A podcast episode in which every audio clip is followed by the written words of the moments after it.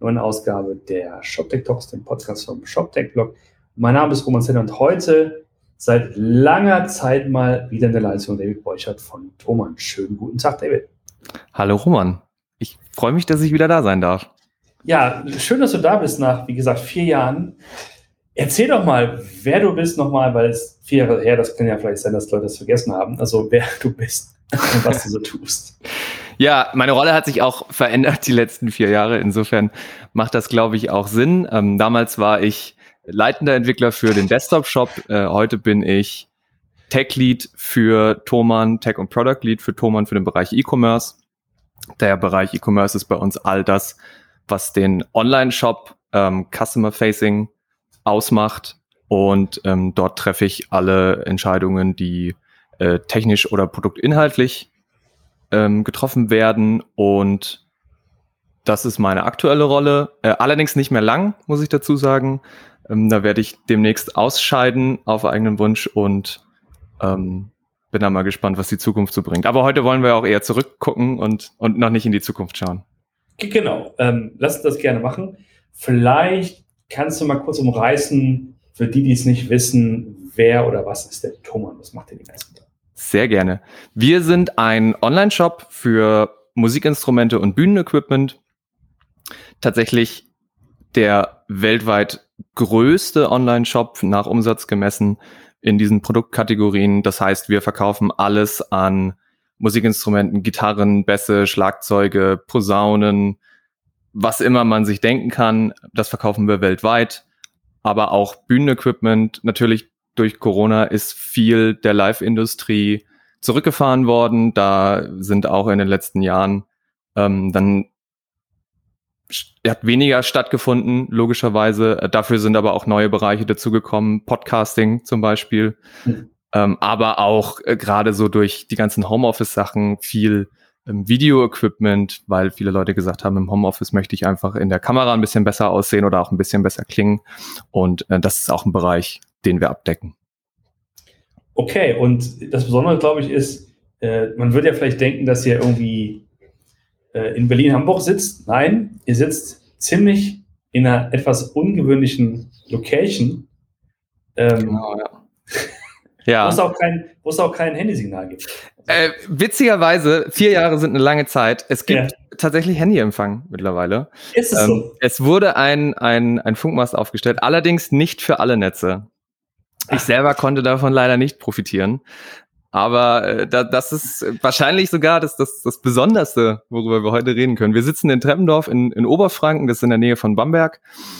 Und äh, es ist ein wirklich sehr kleiner Ort. Ähm, es sind 200, 300 Einwohner. Wir haben mittlerweile um die 1500, 1600 Mitarbeiter, die dort vor Ort sind. Das heißt, der Ort wächst ums Vielfache zur, zur Werkszeit. Und ähm, das ist schon eine kleine Besonderheit, weil das einfach auch die, die Herkunft der Firma ist und ähm, dort ist, wo Hans Thoman Senior damals ursprünglich ähm, den Laden aufgemacht hat und von wo aus wir in alle Welt verschicken. Der immer noch da ist, ne? Der, du kannst immer noch reingehen und dir das äh, anschauen. Also, der, Laden, der Laden ist immer noch da und der Laden wird jetzt auch gerade äh, sehr groß ausgebaut. Es wird allerdings noch ein bisschen dauern, bis das fertig ist.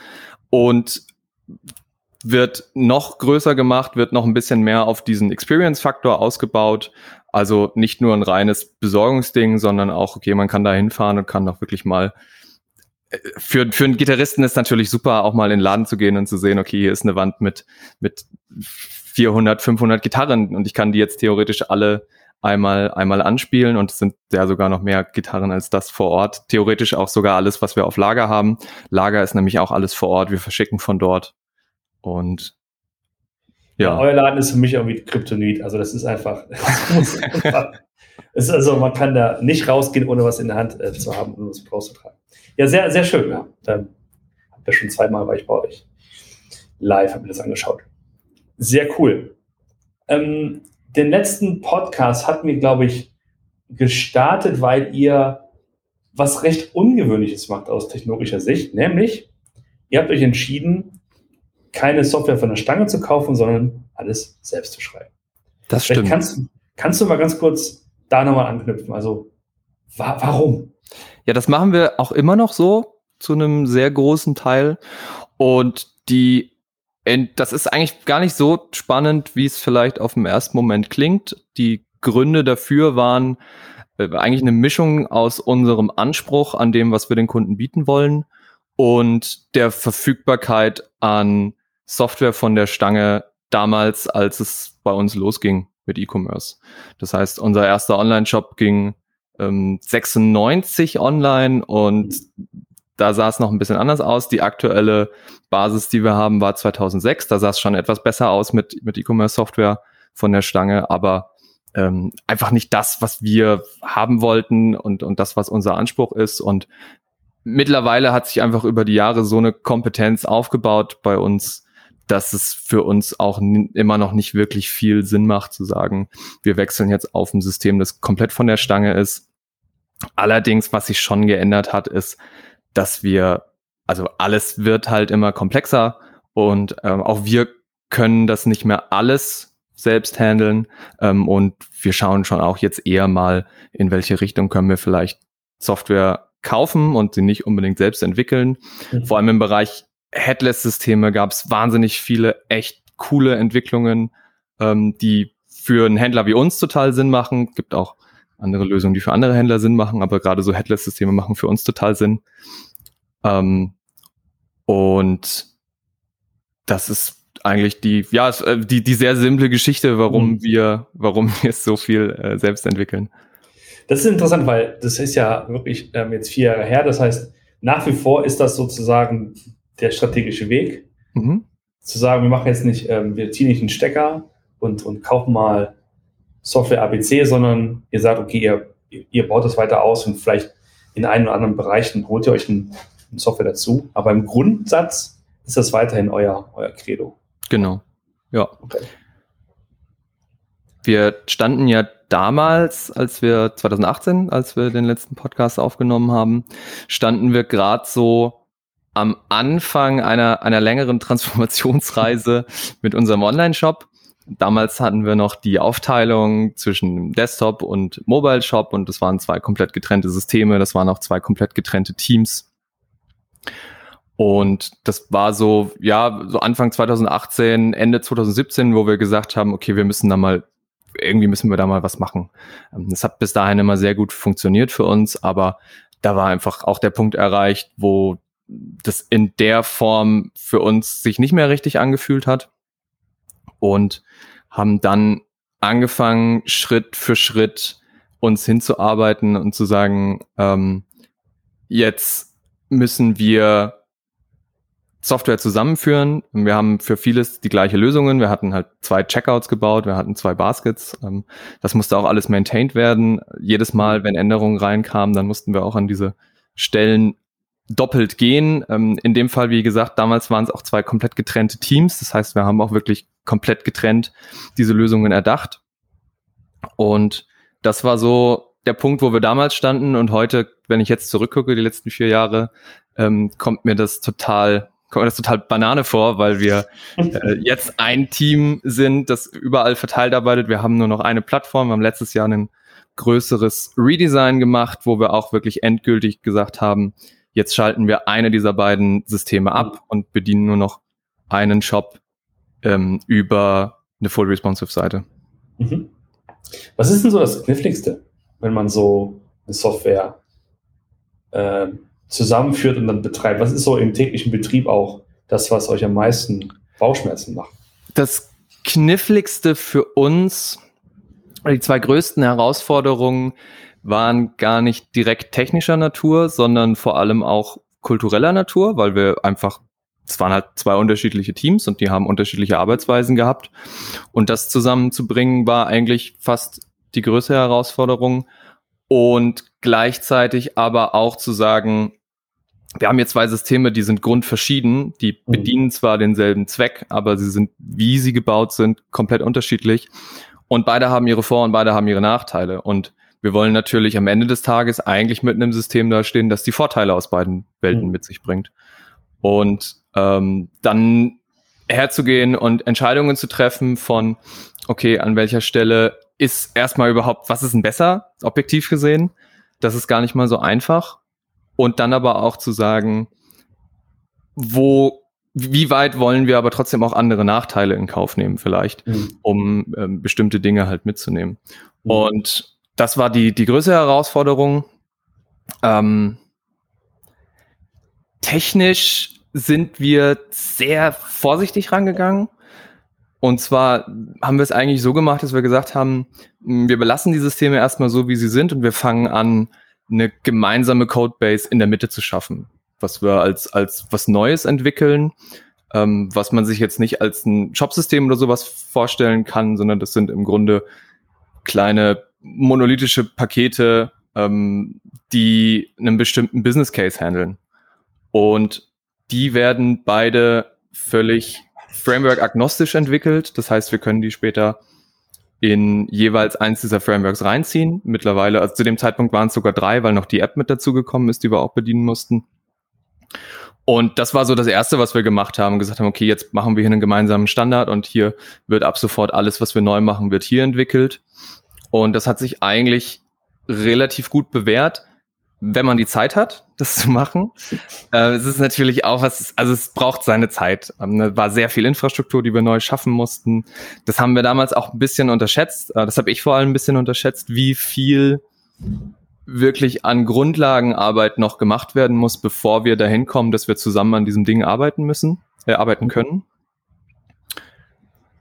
Aber also das, das hat vielleicht ein, ja, so ein halbes, dreiviertel Jahr gedauert und dann waren wir aber da ganz gut on track und konnten sagen, okay, jetzt entwickeln wir hiermit weiter und ähm, haben gar nicht mehr so viel zu tun an diesen einzelnen Plattformen. Hat sich aber relativ schnell herausgestellt, dass es doch noch viel mehr Arbeit ist, die wir in einzelne Plattformen stecken müssen, als wir eigentlich wollten. Vor allem in Bezug auf Fehleranfälligkeit. Also es war einfach eine Fehlerquelle ähm, mhm. Das ist, ist uns oft passiert, dass wir gesagt haben, wie kann das denn sein? Wir haben doch hier was entwickelt und das ist eigentlich exakt derselbe Code, der hier irgendwie läuft. Warum verhält sich das an dieser Stelle ganz anders als, als an der anderen? Okay. Kann, kannst du mal so ein bisschen im Detail beschreiben, welche äh, Frameworks ihr im Einsatz habt, was ihr programmiert? Wir, also unsere Frameworks sind ja, waren beide komplett Eigenentwicklung auch, sind, äh, ist nach wie vor eine mhm. Eigenentwicklung. Ähm, das ist ein, nach wie vor ein PHP-Stack. Damit fahren wir immer noch sehr gut. Ähm, PHP selber hat auch wirklich die letzten Jahre damals schon, aber auch immer noch eine mega Entwicklung hingemacht. Also ich finde, das ist äh, zu Unrecht, der, der Ruf ist noch zu Unrecht, äh, dass es eher eine einfache Sprache ist. Da, da kann man wirklich viel mittlerweile mitmachen. Und ähm, aber ansonsten ist der Stack eigentlich gleich geblieben. Auch das Framework, das wir jetzt verwenden, das ist das, was ursprünglich unsere Desktop-Seite war, einfach weil es das hat nichts mit dem Framework selbst zu tun gehabt. Das hatte eher damit zu tun, dass wir innerhalb des Frameworks für die Desktop-Seite einfach mehr von unseren Inhalten für die Kunden schon hatten. Deswegen war es einfacher zu sagen, wir nehmen das. Und ähm, ja, das ist eigentlich ist nichts mhm. Besonderes, der Stack. Ne? Also es ist halt ein PHP, MySQL, äh, Apache Stack und mhm. ähm, das ist es eigentlich auch die letzten 15 Jahre gewesen. Und macht ihr das äh, Hosting selbst bei euch oder habt ihr da jemanden? Das Hosting machen wir, machen wir selbst. Wir hatten lange einen Dienstleister, mit dem wir sehr eng zusammengearbeitet haben und irgendwann ist es so eng geworden, dass dieser Dienstleister zu einer Tochtergesellschaft von uns geworden ist. Hm. Jetzt, das war ursprünglich auch äh, was, was wir damals schon vorhatten, aber was durch diese größere Umstellung der, der Plattform an sich sich etwas gezogen hat. Jetzt gerade erarbeiten wir auch mal äh, noch weitere Lösungen, wie wir auf Cloud-Lösungen von Drittanbietern gehen können. Wir haben auch eine On-Premise Cloud bei uns, was letztendlich ein OpenShift-Cluster ist, wo wir viele neue Systeme auch drauf, drauf, ähm, drauf laufen haben. Aber die eigentlichen, äh, die eigentlichen Server, die auch den Shop betreiben, äh, das sind nach wie vor Hardware-Kisten. Ähm, also es sind virtuelle Maschinen natürlich, aber es sind mhm. letztendlich äh, Kisten, die ähm, im, im, im Rechenzentrum bei uns stehen. Also bei euch im Treppendorf gibt es auf jeden Fall auch eine gute Netzanbindung. Ja, die stehen, also, äh, nee, die stehen nicht, in, die, die stehen nicht in Treppendorf. Okay. Äh, mittlerweile haben wir eine, eine sehr gute Netzanbindung, allerdings noch nicht mit der Ausfallsicherheit, die wir uns wünschen würden, um den Shop zu betreiben. Äh, okay. Äh, die Server selber stehen äh, in, in einem Rechenzentrum in Nürnberg. Okay, alles klar. Ähm, kann, kannst du mal so um die Dimension vielleicht mal so zu, zu deutlichen, was ist so ungefähr das, was ihr pro Tag an Last seht auf den Maschinen? Was ist so pro Tag ungefähr das, was so an, an Orders reinkommt? Das ist, also Orders, ähm, finde ich, ist eine schwierige Anzahl, weil das halt auch so ein Stück weit von der Branche abhängt. Ne? Mhm. Ähm, bei uns ist es zwischen 20 und 40.000 am Tag. Mhm. Natürlich je nachdem, was für eine Saison wir haben. Hits sind vielleicht ein bisschen interessanter. Was verarbeiten wir an, an, an, an, an Requests? Ähm, das sind so knapp über 20 Millionen am Tag. Mhm. Ähm, und das ist eigentlich auch das, was natürlich für uns für die, für die Last interessant ist. Okay, aber das, ich kann mal, wollte gerade sagen, das sind halt so wahrscheinlich die Themen, die ihr dann irgendwie aufhören müsst, äh, müsst wenn ihr dann ähm, ein Saisongeschäft habt. Ich weiß nicht, ob das, äh, ob es das sowas gibt, ob ihr wirklich, was ihr eben erzählt, dass zu Beginn der, der Pandemie die Leute wahrscheinlich eher massiver nach, nach vernünftigen Headsets so geschaut haben fürs Homeoffice ob man da entsprechend mit irgendwelchen Spitzen zu kämpfen hat in der Zeit. Ja, das hat sich relativ organisch entwickelt. Ja. Da war es, also Corona generell, als losging, war erst ein, ein paar Wochen, hat man halt gesehen, okay, da ist eine Zurückhaltung gerade bei den Kunden. Mhm. Das hat sich aber relativ schnell gelegt und dann ähm, war es, also war jetzt nicht unbedingt das, das Geschäft mit äh, Podcasts äh, oder mit, mit Home-Video-Equipment oder professionellerem Video-Equipment, sondern aber eher generell so Home-Recording. Also viele mhm. Musiker haben dann halt auch gesagt, ja, dann ähm, fange ich, fange ich eben an, zu Hause ein bisschen was aufzunehmen. Ähm, mhm. Und alles, was sehr laut war, das ist dann eher zurückgegangen. Also so PA, Schlagzeuge, akustische Drumsets tatsächlich auch, ähm, weil da war einfach der Bedarf nicht mehr da. Das kann ich mir sehr gut vorstellen. Oder vielleicht der Bedarf kurzzeitig und dann haben die Leute aufgehört, äh, ihre, Nachbarn, ihre ja. Nachbarn rebelliert haben. Wenn der Nachbar rebelliert hat, ja. Genau. Aber auf, auf eurer Seite, wie ist denn das so bei euch intern ähm, strukturiert gewesen Anfang 2020? Was ist denn bei euch passiert im Team? Wie habt ihr euch da so orientiert in der, in der Pandemie? Für uns war das total einfach, weil wir ohnehin schon remote gearbeitet haben. Wir haben unsere fünf Standorte, über die wir das Team verteilt haben.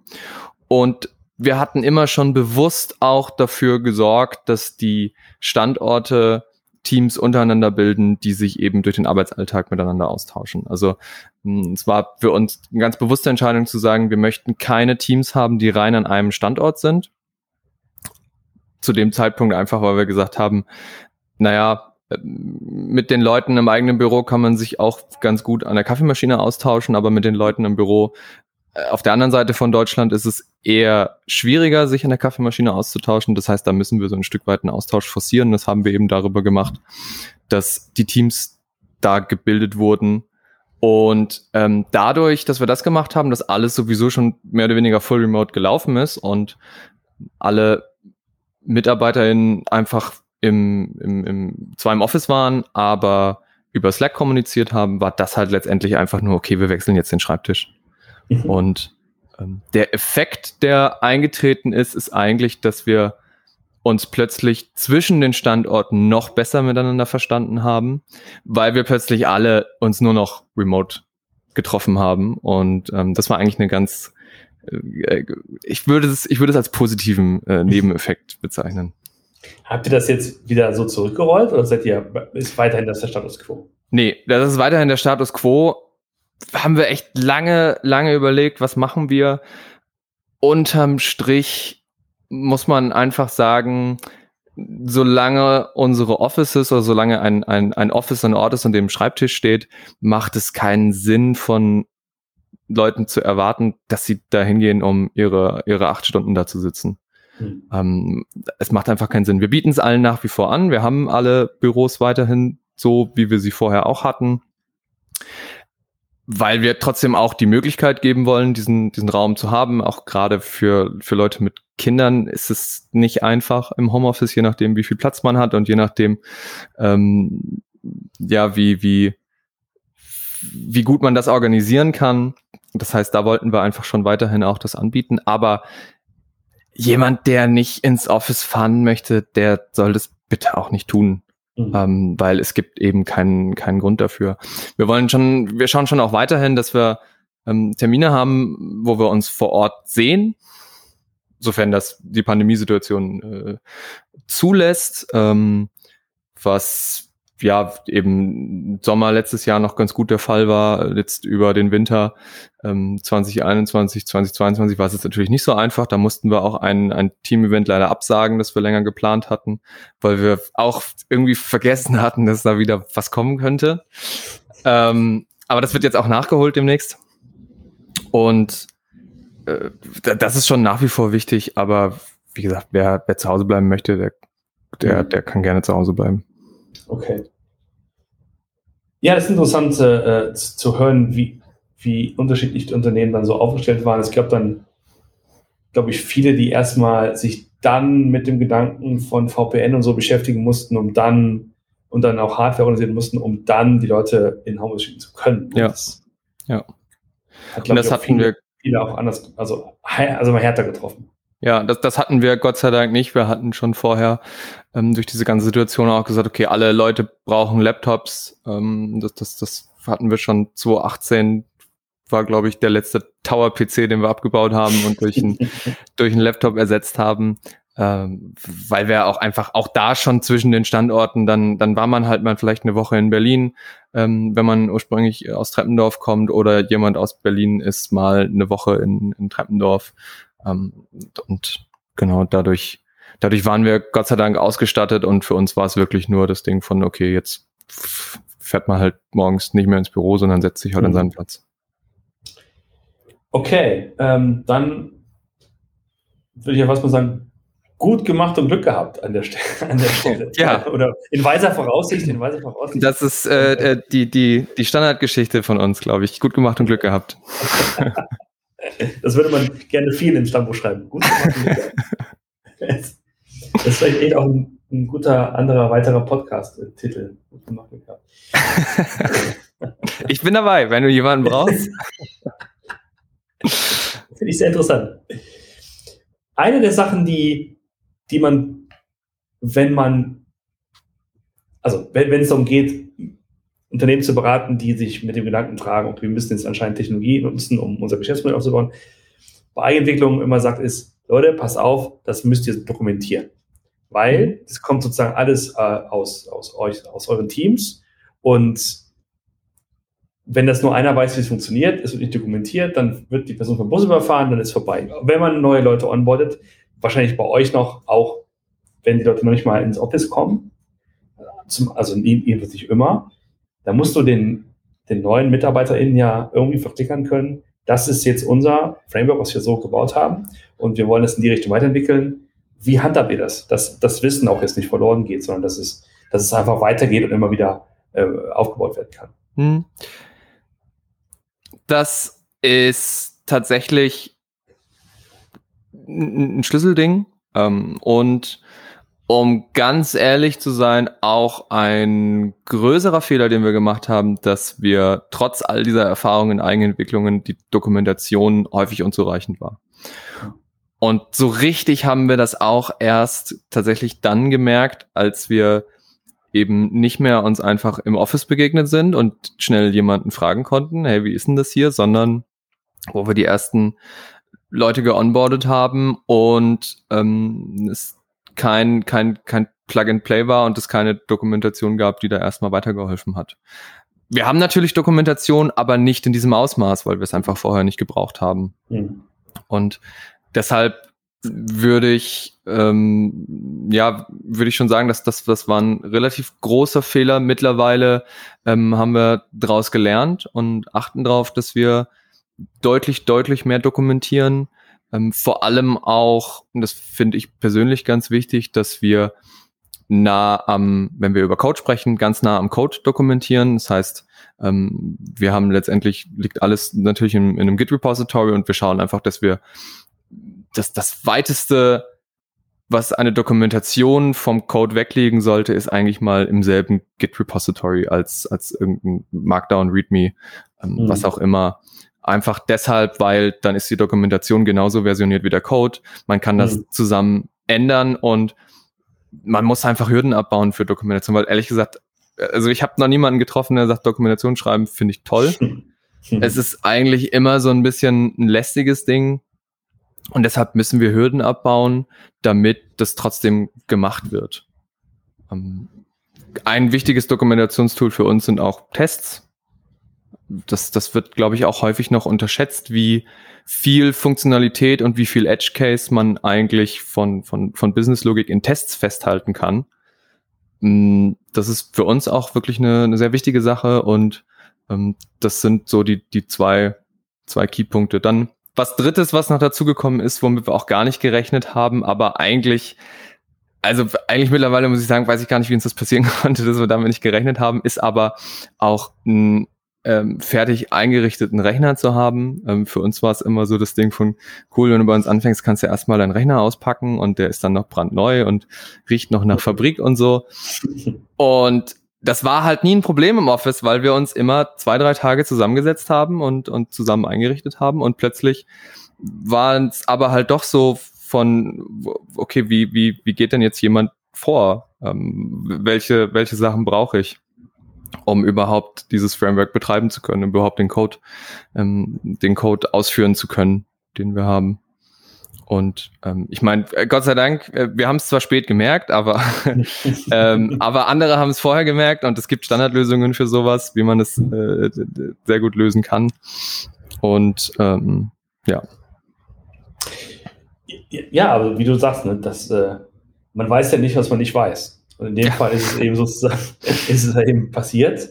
Und ihr habt ja sozusagen das auch noch äh, euch, euch ange, angepasst. Und das ist, glaube ich, auch eine wichtige Eigenschaft, oder? Also gerade wenn man, wenn man so im digitalen Bereich unterwegs ist. Ich kann mir auch vorstellen, dass es auch nicht der letzte, äh, der letzte Umschwung dieser Art ge ge ge geblieben oder gewesen ist, was wir mit der, mit der, mit der Pandemie erleben. Ich könnte mir vorstellen, dass die nächsten zehn Jahre noch, noch wesentlich andere Änderungen äh, passieren. Aber das ist gut, das ist ein bisschen, ein bisschen äh, sehr in die, in die Kristallkugel geschaut. Aber Kristallkugel, vielleicht ein gutes Stichwort. Hm. Hm. Was ist denn, was ist denn so, was beobachtest du denn so technologisch so jetzt im nächsten, also in diesem Jahr, im nächsten Jahr? Was beobachtest du in der Branche? Was hörst du? Was siehst du? Was machen, was machen andere äh, äh Tech-Leads in anderen Unternehmen, was du dir mal anschauen wolltest? Hm. Also so Trends sind immer eine Sache, wo ich mir, da, da, da tue ich mir echt schwer mit, weil ich äh, generell die meisten Trends erstmal blöd finde.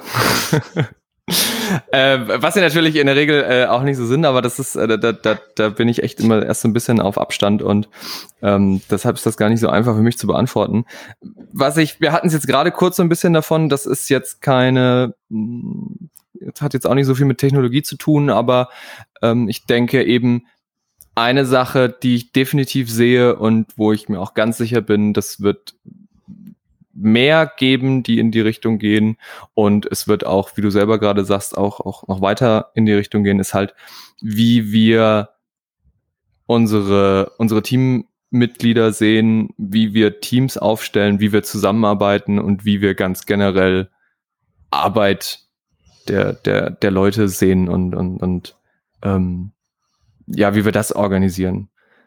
Da hat sich, also alleine dieses Ding von ähm, zu sagen, bleib halt zu Hause, wenn dein Schreibtisch dasteht, weil du musst nicht eine Dreiviertelstunde in, in Berlin mit dem öffentlichen Nahverkehr durch die Gegend fahren, nur um an einem anderen Schreibtisch zu sitzen. Ähm, das ist, glaube ich, erstmal nur der Anfang und da geht halt schon echt noch, da geht noch viel mehr, wo wir auch einfach alle noch ein bisschen lernen können, wie wir auch Teammitglieder noch besser wertschätzen können. Ähm, das ist, glaube ich, eine, eine ganz spannende, ganz spannende Sache. Und da, also das was, das sehe ich und ähm, mhm. da gehe ich auch von aus, dass es noch mehr geben wird. Ich habe theoretisch habe ich auch noch einen, einen, Trend, den würde ich mir noch wünschen.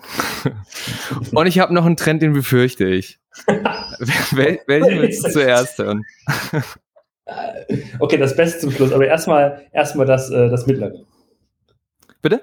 Erstmal das Mittlere. Erstmal die. Ja, okay, die Trends, okay, okay. Die, das, ähm, das, was du dir wünschen würdest. Also, was ich mir wünschen würde, und das hat auch nichts mit Technologie zu tun, ist aber ähm, tatsächlich auch ein bisschen eine ne nach, ne nachhaltigere Denkweise und zwar wirklich, wenn es halt um die eigenen Prozesse geht, wenn es um, um, um das geht, was wir tun, wenn wir ähm, uns zusammensetzen und wir sind alle irgendwie Entscheider in großen Unternehmen, wir haben alle einen Einflussbereich und ähm, da würde ich mir wünschen, dass es einen Trend gibt, bei dem wir wirklich eher mal überlegen, okay, ähm, was können wir wirklich tun, was, was wirklich Sinn macht. Um mal so ein ganz einfaches Beispiel zu nennen, wenn man halt jetzt über Nachhaltigkeit im, im Thema äh, Umwelt, was ist halt No-Brainer, das zu erwähnen. Ich beziehe mich aber auch auf andere Nachhaltigkeitsthemen, ähm, wirtschaftliche Nachhaltigkeit und so weiter.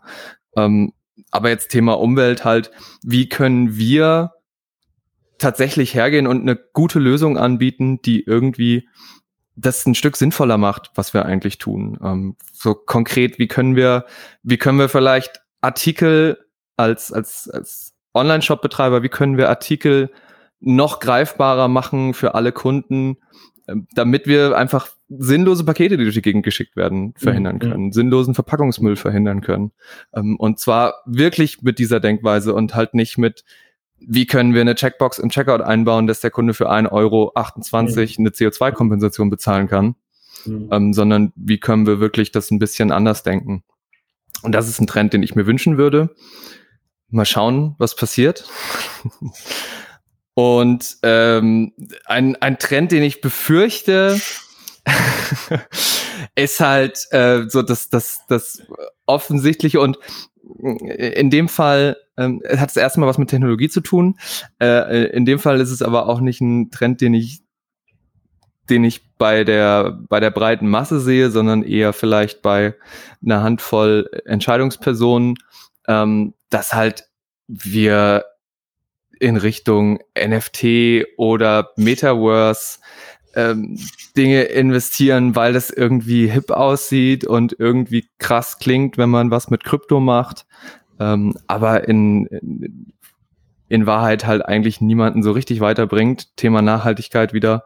Ähm, auch hier nicht einfach nur auf Umwelt bezogen, sondern auch auf alles ein Stück weit. Ähm, das ist so ein bisschen was, was ich, was ich befürchte, was ich auch aus mhm. Kundensicht befürchte, dass ich äh, ähm, irgendwann mich irgendwo im Metaverse einloggen muss, wenn ich äh, eine Gitarre ausprobieren will. Nein, das wird hoffentlich nicht passieren. Ähm, ja. Vielleicht kannst du dir, wenn du irgendwie demnächst eine neue Fender-Gitarre kaufst, dass du dann irgendwie äh, dir per NFT was freischaltest, um sozusagen dann Mitglied eines besonderen Clubs zu werden äh, Vielleicht. Punkt, Ja. Vielleicht ist es aber auch, äh, vielleicht ist aber auch meine, meine Wunsch, mein Wunschtrend und mein Befürchtungstrend äh, lösen sich vielleicht auch gegenseitig, wenn das Metaverse der Weg ist, wie wir Gitarren besser ausprobieren können, um sie nicht sinnlos durch die Gegend zu schicken. Wer weiß. Ich kann mich irren. Ich habe mich ja, öfter das, geirrt. Ja, das, äh, das, äh, das ist, ein, ist ein guter Punkt. Ich meine, jetzt können wir so ein bisschen weitergehen. Dieses ganze, die ganze Frage nach äh, Blockchain bietet ja auch, wenn man es wenn man es so einrichtet, auch Möglichkeiten, um sagen wir, MusikerInnen zu ermöglichen, Musik und Kunst besser verkaufen, unabhängiger verkaufen zu können. Also es gibt ja sozusagen diese eher dezentralen Modelle, wo du deine, ja, deine, deine, deine Stücke, deine, deine Alben vielleicht anderweitig vertreiben kannst. Und möglicherweise gibt es dir dann als Künstler, Künstlerin noch mehr Möglichkeiten, äh, unabhängig zu bleiben. Also auch mal sehr in die Tonne gesprochen jetzt, ne? Ja, das, das kann sein und ich hoffe, wer immer das in zehn Jahren hört, ähm, ich mache selber Musik und ich, ich hoffe, es, es bitte Zukunftsmenschen in zehn Jahren werft mir das nicht vor, aber äh, ich sehe keinen Wert, äh, keinen Wert da drin tatsächlich. Ich denke, dass wir eher an äh, Konzepte denken müssen, die mh, wirklich nach was bringt uns denn wirklich weiter äh, gedacht sind ja. und, und nicht nach, was klingt gerade nach einer coolen Technologie, die meiner Meinung nach die wenigsten Menschen tatsächlich im Detail verstehen. Ähm, und, und wo halt irgendwie ein Wert dahinter steht, den aber der halt damit steht und fällt, ob jemand diese Technologie versteht. Ja, wahrscheinlich ist, ist das einer der Vorwürfe, den man Krypto machen kann, ist, es wurde erst sozusagen die Technologie, Technologie erfunden und jetzt sucht man halt nach dem Use Case im Nachhinein. Ja. Im besten Fall geht es ja mal andersrum. Ide idealerweise, genau. Aber was ich so, was ich so interessant finde und so ein bisschen durchhöre, ist, wir beschäftigen uns ja mit E-Commerce-Technologie rauf und runter.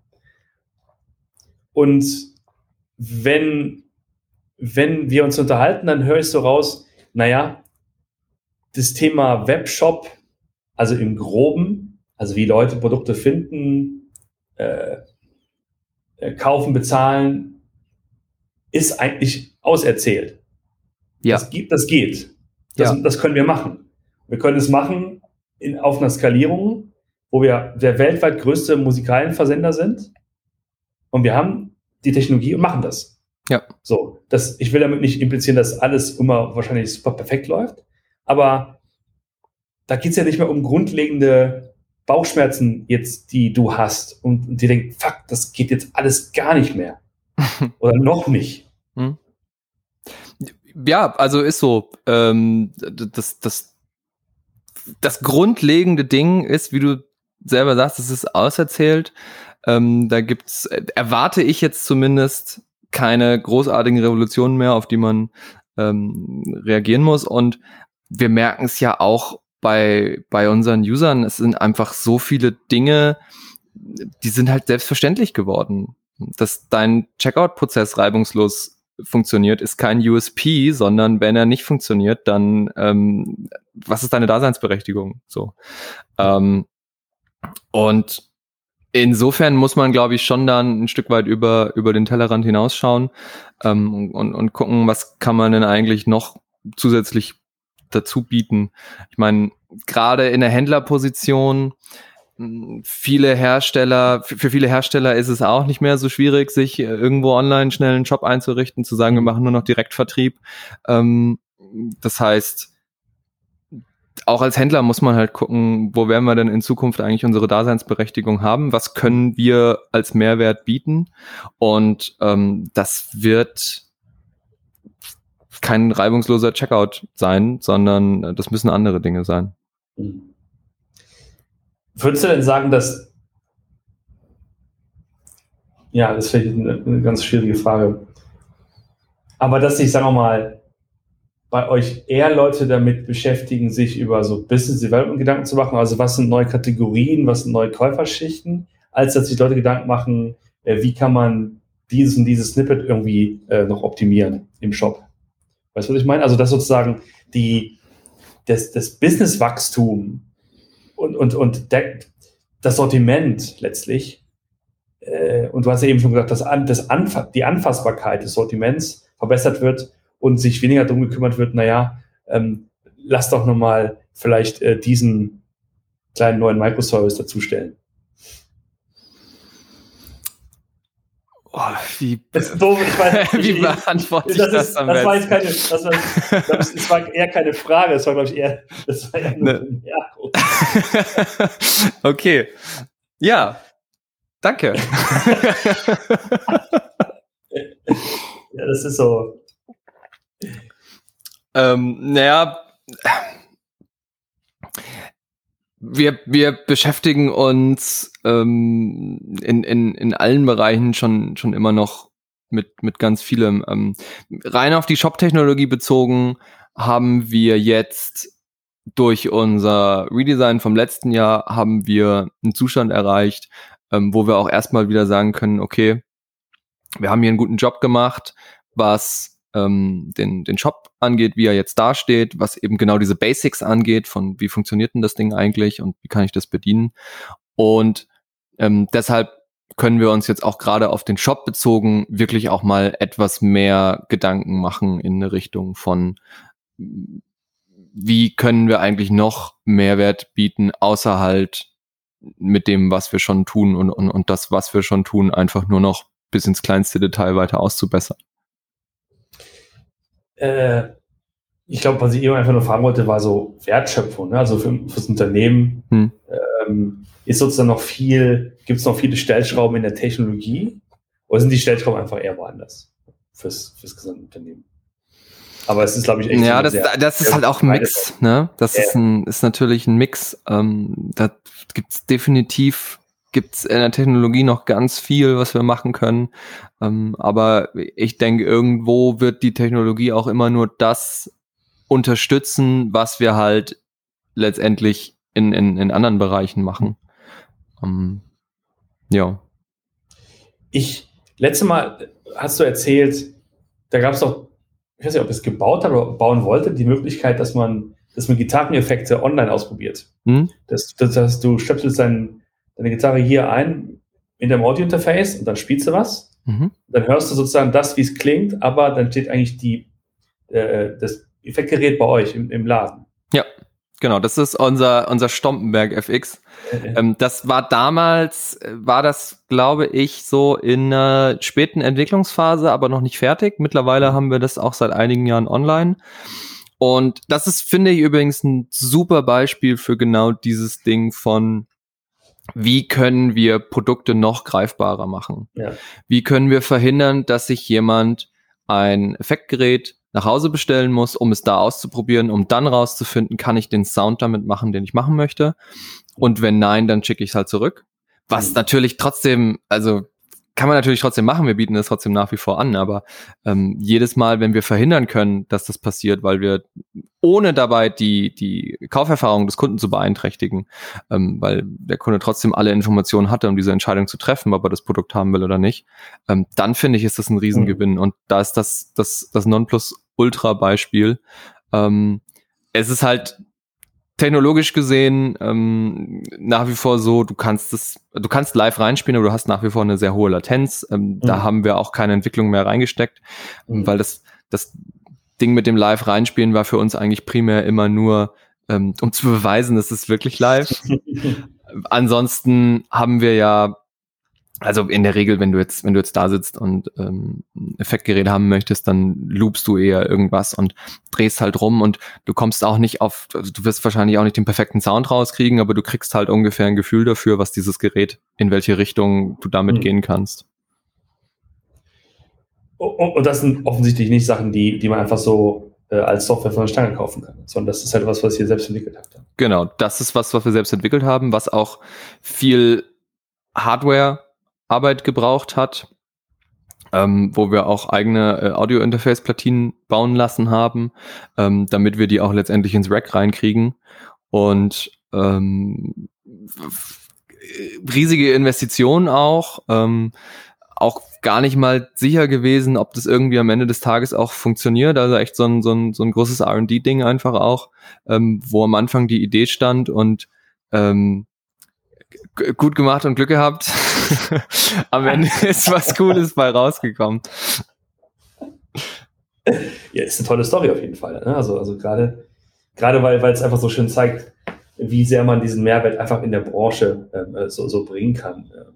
Und gerade, gerade wenn, wenn, wenn Musik oder Musizieren oder Musik produzieren auch eine digitale Angelegenheit wird, dann lassen sich diese Welten ja viele besser verknüpfen, als zu sagen, du hast halt da dieses äh, abgeschlossene Ding Produkt und da dieses abgeschlossene Ding Webshop oder Transaktionsplattform. Mhm. Stattdessen verbindest du das Ganze ein bisschen und, und erzeugst dadurch halt einen Mehrwert. Ne? Ich glaube, das, das ist noch nicht auserzählt. Ich glaube, das ist noch nicht auserzählt. Das kann man, glaube ich, noch sehr, sehr gut machen. Mhm. Aber dieses, diese Basis, was du meinst, ne, dass das halt ein, ja, offensichtlich ein Job ist, den man nutzt, um Sachen zu bestellen, ja, das ist dann halt so. Ja. Das hast du sehr schön zusammengefasst. Tja, was soll ich jetzt noch, was soll ich jetzt noch, was soll ich jetzt noch äh, sagen? Wo wir jetzt einfach sagen, ja gut, Shop-Technologie, ja komm, kannst du halt machen.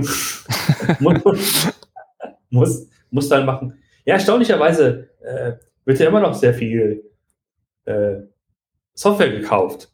Also bin immer wieder erstaunt und es gibt ganz, ganz viele Migrationsbewegungen. Äh, du hast eben Headless angesprochen, ne? Mhm. dass äh, das umtreibt sehr, sehr viele E-Commerce-Teamleads äh, äh, und CTOs, die sagen, ja, lass doch mal probieren, äh, diese, diesen Weg zu gehen, Frontend selbst zu schreiben und halt zumindest fürs Backend auf was Festes zu setzen, ist, wie siehst du das denn, dieses, dieses Headless-Thema, was uns ja auch schon seit ein paar Jahren begleitet? Ja, ich habe es äh, vorhin schon mal durchblicken lassen, dass ich das eine tatsächlich sehr, sehr sinnvolle Entwicklung ähm, finde, weil das war auch so für mich immer das Ding, was mich halt an fertiger Software letztendlich gestört hat, ist, es ist halt so ein, so ein Riesending, was du kriegst. Und das kann ganz viel, ähm, aber eigentlich du brauchst gar nicht alles. Und das, was du brauchst, ist dann auch vielleicht noch gar nicht so, wie du es haben willst. Das heißt, ähm, erstmal ziehst du einfach ganz viel, ganz viel Code in dem Fall konkret mit, den du nicht brauchst, ähm, der dich eher behindert und dann musst du das, was du nutzt, auch noch häufig äh, einfach anpassen oder eher auch, und das finde ich tatsächlich noch das Schlimmere, deine Prozesse daran anpassen, mhm. wie halt eine fertige Software letztendlich funktioniert oder wie sie erwartet, dass du funktionierst. Und ähm, Headless Systeme geben zwar auch ein Stück weit, natürlich je nachdem von was wir reden, weil Headless ist ja erstmal ein riesiger Sammelbegriff, aber geben halt ein Stück weit weniger dessen vor und geben mir damit einfach auch mehr Freiheit, was, was, was ich eigentlich damit machen möchte. Ähm, und in der Regel, dann laufen die halt irgendwo in der Cloud. Das heißt, alles, was da zusätzlich mit drin ist, interessiert mich dann in dem Moment auch nicht. Ähm, in unserem Fall setzen wir ganz konkret ähm, im, im, Content Management auf Headless-Systeme, auf, auf, ähm, auf gängige Anbieter. Äh, das ist was, womit wir auch sehr gute Erfahrungen gemacht haben, was auch einfach so ein Standardthema ist. Also hm niemand hat heute noch Lust, ein CMS zu bauen. Ähm, das ist das, das ist eine Geschichte, die war vor zehn Jahren schon auserzählt und ähm, man hat's man hat's äh, trotzdem an vielen Stellen noch gemacht. Auch wir äh, haben's haben's noch gemacht, aber das ist halt wirklich eine Sache, das muss man ähm, das muss man mittlerweile wirklich nicht mehr selber machen. Okay, ich glaube, der Fachbegriff heißt dazu, glaube ich, Commodity wenn alles Commodity wird, also alles einfach nutzbar, einkaufbar, so, sozusagen wie, wie Wasser aus der, aus der Leitung. Du machst es an und das Wasser ist da und machst dir keine Gedanken mehr, wo es herkommt. Genauso Cloud, naja gut, gibt es halt aus der Cloud gibt es aus der Cloud. Ja. Aber also, oh Gott. Ja, ja, okay. Ich rede mich hier um, um, um Kreuz und um, um, um, um Hals. Und sagt man, ich rede mich hier um, um Hals Kopf und Kragen. Kragen um Kopf und nicht um Kopf. Gut, dass wir hier noch schneiden können. Sehr schön. Ähm, ja, gibt es noch so ein paar Final Words of Wisdom, wo du sagst so, nach vier Jahren im Rückblick, was hast du gelernt? Bist du, wo bist du gereift? Was hast du mit, was hast du äh, erlebt? Hm. Ja, lass mich kurz drüber nachdenken. Also ich habe so ein paar Sachen auch vorhin äh, versucht, ganz, ganz ungeschön anzusprechen, ein paar Fehler, die wir gemacht haben. Vor allem auch in diesen letzten vier Jahren ganz konkret die Erwartung, dass alles ein bisschen schneller gehen müsste, ähm, als es in der Praxis geht. Ähm, das war, würde ich schon sagen, einer, einer der größten Fehler, weil das sorgt nicht nur einfach für eine, eine, eine schlechte Stimmung im Team, ähm, sondern es sorgt auch dafür, dass wir unsere Ziele nicht erreichen können und ähm, dass wir regelmäßig umplanen müssen. Und ähm, das hat sich noch in Grenzen gehalten. Das war jetzt nicht so, dass da ganz große Schäden entstanden sind, aber es ähm, war schon so, dass ich nachträglich sagen würde, nächstes Mal ähm, müssen wir mehr vorbereiten, wenn wir, wenn wir so eine Umstellung angehen. Mhm.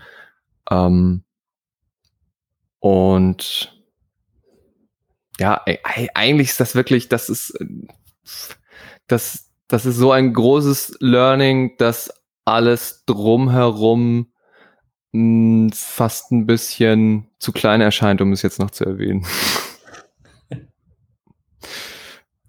Das war auch fast schon ein gutes Schlusswort. Ja. Das kann man gar nicht gut, das kann man gar nicht toppen. David, ich danke dir sehr für deine Zeit, ähm, für das Gespräch. Ähm, und dann würde ich sagen, dann treffen wir uns allerspätestens in vier Jahren wieder hier. äh, an der gleichen Stelle. da, da würde ich mich, würde ich mich freuen. Und dann schauen wir, was dann so passiert. In diesem Sinne noch euch allen einen schönen Abend, schönes Wochenende und bis bald. Tschüss.